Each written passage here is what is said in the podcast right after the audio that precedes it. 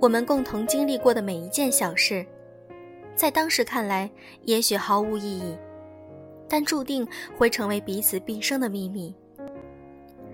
因为在未来的日子里，哪怕各自努力想要诉说给任何一个外人听，都必然无法还原当时的景状。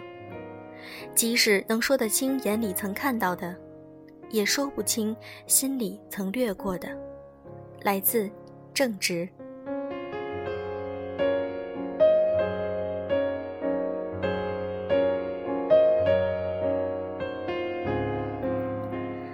用声音触碰心灵。大家好，欢迎各位收听《优质女纸必修课》，我是小飞鱼。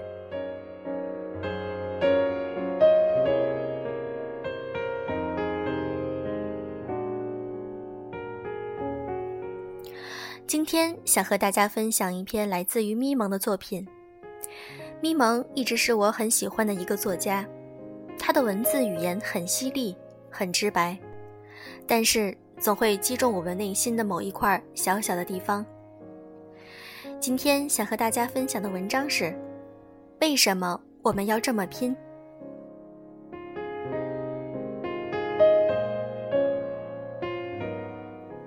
我们有财务上的自由，才有选择上的自由，甚至才有人格上的自由。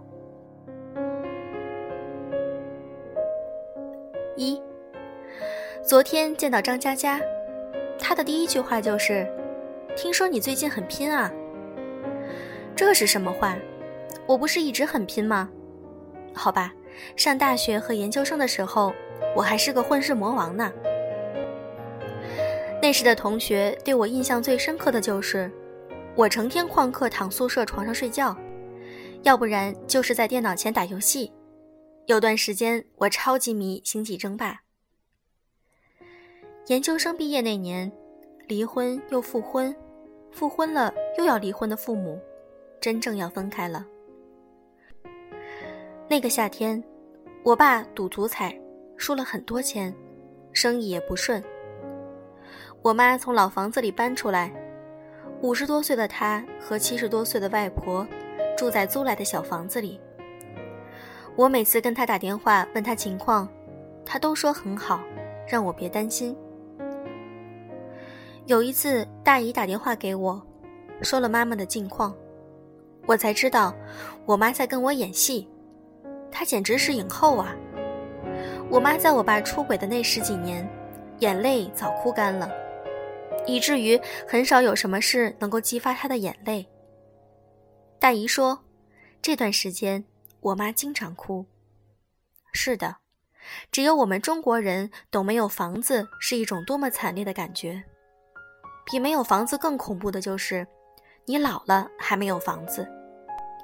你老了还得和比你更老的老妈一起没有房子。大姨说，我妈已经失眠好几个月了。她甚至不敢出门，怕遇到熟人会问东问西，更怕对方会同情她。对我妈那么好强的人，她最不想要的，就是同情。我挂了大姨的电话，跟我们报社的编辑说：“有啥活叫我就行了，我要乖乖写稿了。”编辑惊呆了，说：“这么上进，你娃吃错药了？”然后我创造了每周写八至十二个版的稿子，每周写两到三万字的变态记录。有一次，我连续四十九个小时写稿，两天两夜，坐在电脑前，喝了八杯咖啡，没有睡过一分钟，就为了写一个广告软文，可以拿到两千块。我还兼职给几家杂志社写稿，每个月写几万字。那段时间，杂志编辑都爱死我了，因为我太勤奋了。我成了一台写作机器，周围朋友都说我想钱想疯了。是的，我确实想钱想疯了。我得给我妈买房子。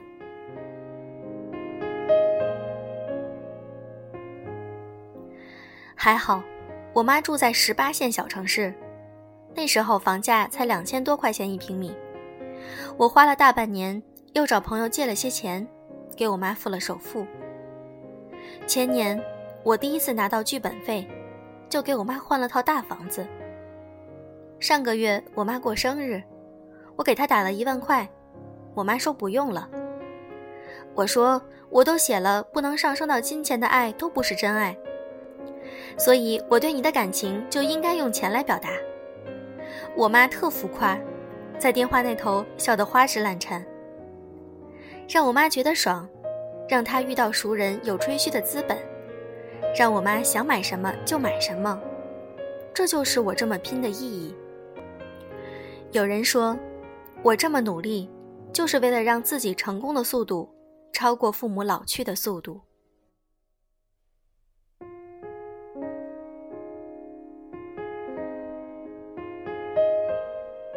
二，上周见了一个朋友，广告狗，状态嘛，跟我一样，熬夜太多。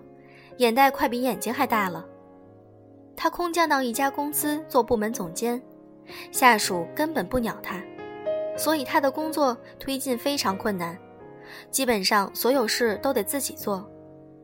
他已经连续四个月没有休过一天假了。他说自己月经不调到怀疑自己快绝经了。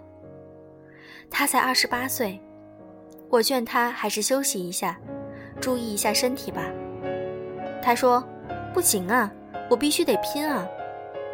他爸重男轻女，他妈在家从来就没有地位。小时候，他爸妈叫他儿子，不让他穿裙子，不让他留长发，不给他买洋娃娃。小学五年级，他妈给他生了个弟弟，于是他不叫儿子了，他变成了喂。二零零九年，他工作第一年。北京当时房价才一万多一平米，一套小房子首付只要四十万。他鼓起勇气找他爸借钱，他都写好了借条，注明了怎么还款。他爸说：“不借，我没钱。”没过多久，他爸就把他弟弟送去英国读初中，贵族学校，一年花几十万。现在他自己能存到四十万了。但是，北京的房价涨到这个死样子，他再也付不起首付了。她和男友谈了八年恋爱，男友求过几次婚，她不敢答应，因为她爸说了，休想要一分嫁妆钱，因为她要给儿子攒钱买大房子，还要给他买台好车。有时候，她也挺佩服他爸的，连偏心都偏得这么嚣张。没有房子，没有嫁妆，她没办法结婚，因为婆家已经不止一次暗示过，看不起她家底太薄。她在未来的婆家面前没有尊严，然而没有任何人可以帮她，她只有靠自己，所以她除了拼，还有别的选择吗？想象一下这类场景，这是十万块。离开我儿子，这是一百万；离开你儿子，谁不想要这样酷炫？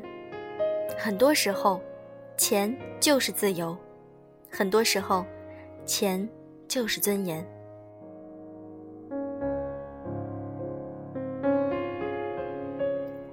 三，我有一个朋友很勇敢，他是个大学老师，月入八千。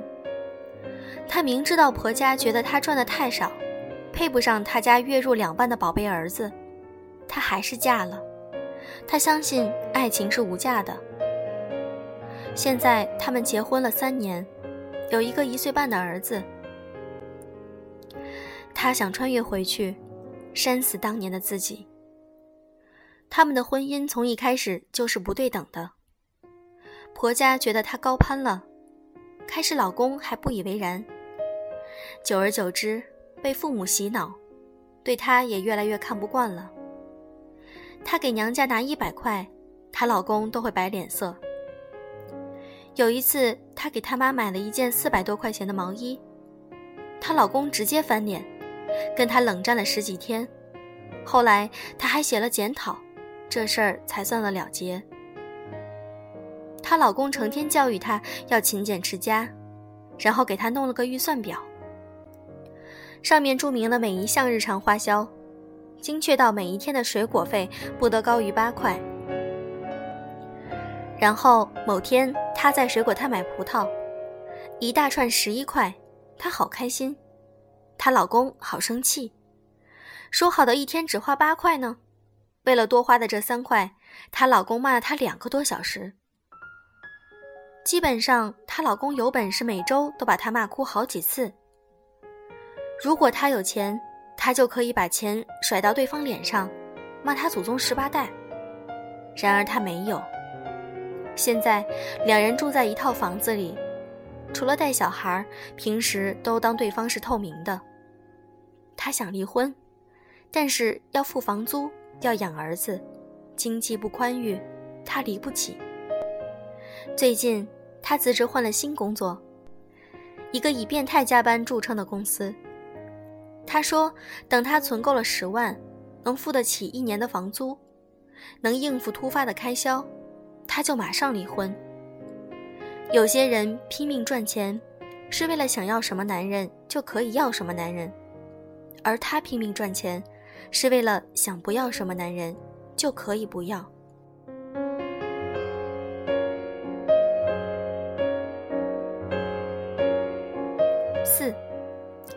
我认识一个九零后妹子，长得很甜美。她父母对她的规划就是当公务员，清闲的工作，嫁个富二代，安安稳稳过日子。她不要，选了自己喜欢的工作。接下来就是每天承受父母的白眼以及很难听的谩骂。他爸甚至因为他不接受家里安排的工作，当着所有亲戚的面扇了他一耳光。现在的他每天工作十五个小时以上，为的就是要证明，我做自己喜欢的工作，也能挣很多钱，也能过得很好。你们能不能闭嘴？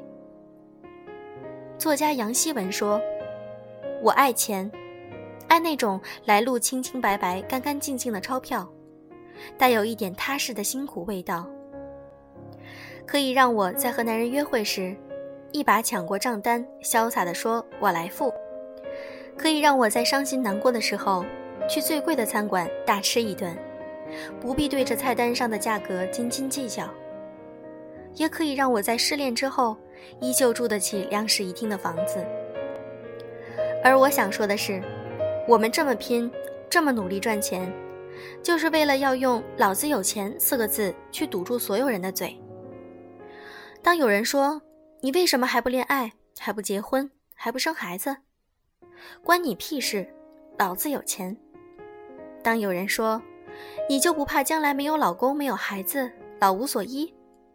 关你屁事！老子有钱。当有人说，你为什么买三万块一个的包包？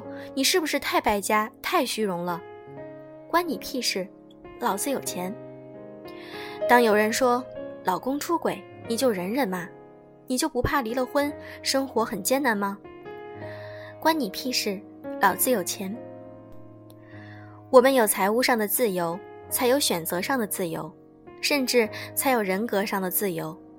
所以，那些不努力的人，混日子的人，被念叨、被指责、被歧视，你活该。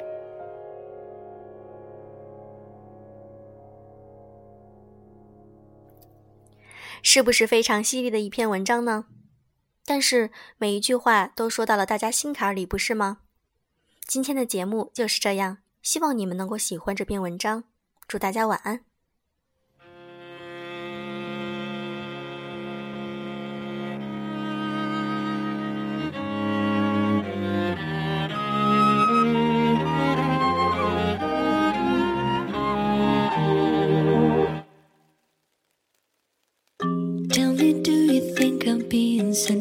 cause all this time I've been trying to work out what it was that brought me close to you. Wish I could feel it now.